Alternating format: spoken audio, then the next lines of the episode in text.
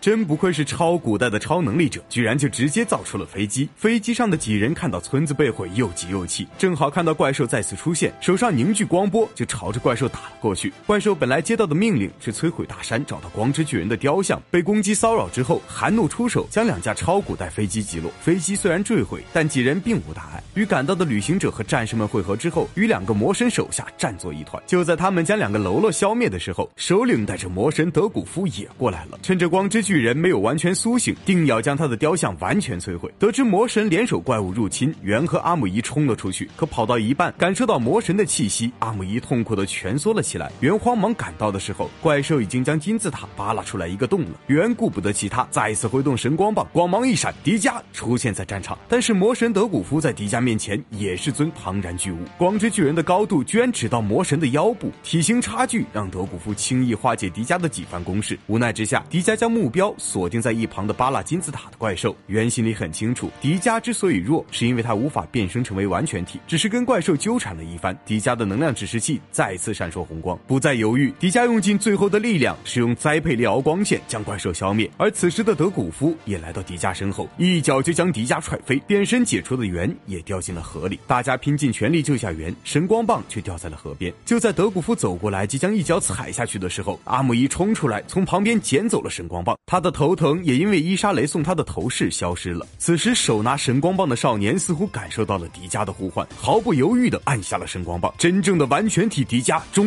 于复苏，一拳一脚都展现出了真正的威能。德古夫被打得晕头转向，转而跟迪迦缠在一起比拼力量。平衡状态的迪迦并不占上风，眼见要被摁下去，迪迦顺势一个翻滚将德古夫蹬了出去。正欲乘胜追击，德古夫的眼中却发出刺眼的邪光，随后一道光波将迪迦击飞出去，拉开距距离之后。迪迦不得不四处躲闪德古夫眼里射出的光波，几番躲避之后，迪迦双手一下变成紫色的敏捷形态，在空中高速盘旋，让德古夫的攻击全数落空。随后一道强力踢击直取德古夫脑袋，没想到德古夫一个飞跃躲开了踢击，还没来得及收力的迪迦却深深的陷进了地底。眼见德古夫压了过来，迪迦再次变身成红色的强力形态，不仅防住了德古夫的重压，还将其举起，直接一个倒栽葱将德古夫的脑袋插进了地面。但魔神岂会就？此败北，眼中迸发出更加强烈的邪光，将迪迦笼罩。一旁的马赫罗巴将自己的暗之剑扔进了光芒中央，剑上面的反射镜将邪光全部反射，让德古夫遭受到了不小的反噬。迪迦趁此机会直接使用迪拉修姆光流，将魔神德古夫以及他的野心全部击碎。阿姆伊成为了村子的英雄，也可以说，这个心怀光芒的少年才是迪迦五千年前的人间体。这就是超古代时期迪迦村的光之巨人传说。只要心中有光，迪迦便永远。存在。